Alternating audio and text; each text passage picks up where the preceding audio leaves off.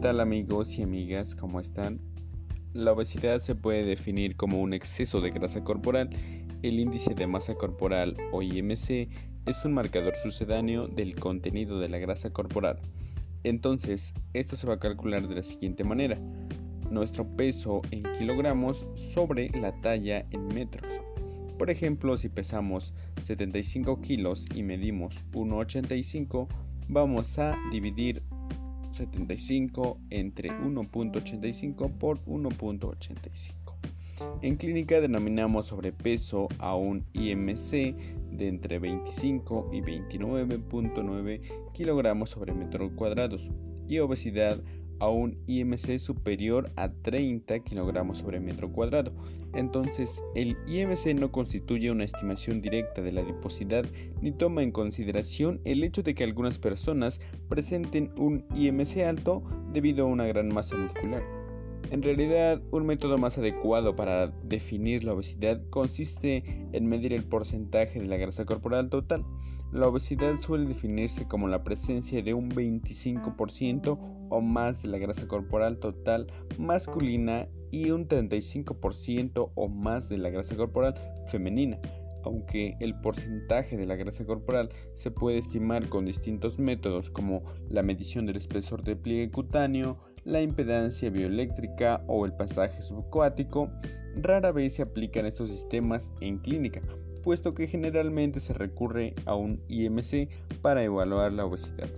Entonces, la influencia de la obesidad en el riesgo de padecer diversos trastornos como la cirrosis, hipertensión, infarto de miocardio, accidente cerebrovascular y nefropatía parecen estar cada vez asociados más estrechamente con el aumento de la adiposidad visceral, como el incremento de los depósitos de grasa subcutánea almacenadas en las partes inferiores de nuestro cuerpo, como las caderas. Por tanto, muchos profesionales medimos el perímetro de cintura como un indicador de obesidad abdominal. Un perímetro de cintura de más de 102 centímetros en hombres y mayor de 78 centímetros en mujeres o una proporción entre cintura y cadera superior a 0.9 en hombres y 0.85 en mujeres suele considerarse como un indicio de obesidad abdominal en adultos.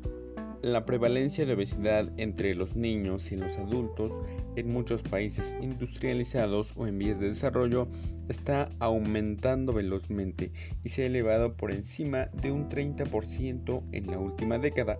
Alrededor del 54% de los adultos tienen sobrepeso y casi un 33% de los adultos son obesos. La obesidad es consecuencia de un mayor aporte energético en relación con nuestro consumo. Si entra en nuestro organismo mayor cantidad de energía en forma de alimento superiores a las que necesitamos, aumentará nuestro peso corporal y la mayor parte de la energía sobrante se va a depositar como grasa. La adiposidad exagerada u obesidad se debe por tanto a un aporte energético exagerado en relación con nuestro consumo. Por cada 9.3 calorías de exceso que ingresa a nuestro organismo se va a depositar un gramo de grasa. La grasa se deposita sobre todo en los adipocitos del tejido subcutáneo o la cavidad intraperitoneal, aunque el hígado y otros tejidos corporales de las personas obesas suelen acumular cantidades importantes de los lípidos. Antiguamente se creía que el número de depósitos podía aumentar considerablemente solo durante la infancia y la lactancia, y que el aporte energético exagerado en los niños motivaba a una obesidad hiperplásica, acompañada de un mayor número de adipocitos de tamaños mínimamente variados. A su vez, también se creía que la obesidad en los adultos estaba motivada únicamente por el aumento en el tamaño de los adipocitos, es decir, se trataba de una obesidad hipertrófica. No obstante, en los estudios de las investigaciones recientes se han comprobado que los nuevos adipocitos se diferencian de los preadipocitos de tipo fibroblástico en cualquier periodo de la vida que la obesidad del adulto acompaña un mayor aumento de este número de adipocitos y también en el tamaño. Una persona muy obesa puede tener hasta cuatro veces más adipocitos, cada uno con el doble de lípidos que el de una persona delgada. Cuando una persona tiene obesidad y mantiene un peso estable, el aporte energético se iguala de nuevo con el gasto energético. Para que una persona logre adelgazar, el aporte de energía debe ser menor que su consumo, es decir, basado en una dieta hipocalórica. La disminución del ejercicio físico y la regulación anómala de la alimentación también son causas de obesidad. Aunque los genes desempeñan una importante función para programar los potentes mecanismos fisiológicos que regulan la ingestión de los alimentos en el metabolismo energético, los hábitos de vida y los factores ambientales también tienen una importancia decisiva para muchas personas con obesidad. El incremento rápido en la prevalencia de obesidad en los últimos 30 años subraya la función capital de los hábitos de vida y el ambiente puesto que los cambios genéticos no se producen con tanta celeridad. Aún así, los factores genéticos pueden predisponer a muchas personas a las influencias ambientales que impulsan la creciente prevalencia de obesidad en la mayoría de los países industrializados y en vías de desarrollo. La vida sedentaria también es una causa importante de obesidad. El ejercicio físico regular y el entrenamiento aumentan, como se sabe, la masa muscular y reducen la masa adiposa corporal, mientras que una actividad física inadecuada suele acompañarse de un descenso de la masa muscular y un aumento de la adiposidad.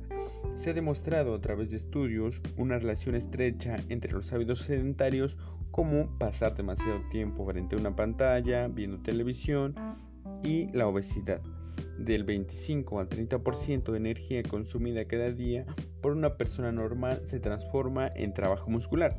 El de un trabajo manual puede llegar hasta el 60 al 70%. El incremento del ejercicio físico de las personas con obesidad suele ocasionar un consumo energético mayor del aporte alimentario y motivar al adelgazamiento significativo. De hecho, incluso un episodio aislado de ejercicio agotador aumenta el consumo energético basal durante varias horas después de suspender la actividad física.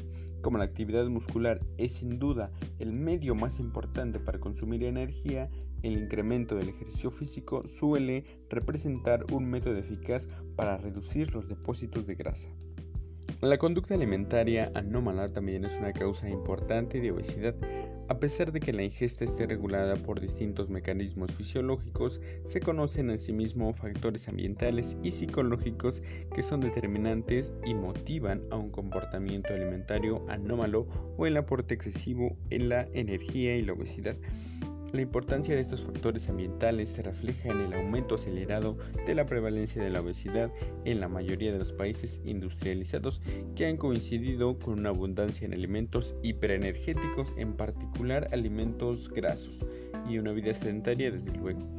Los factores psicológicos pueden contribuir a la obesidad de algunas personas, así las personas suelen ganar mucha mayor grasa durante o después de situaciones estresantes como el fallecimiento de un progenitor, una enfermedad grave o incluso una depresión.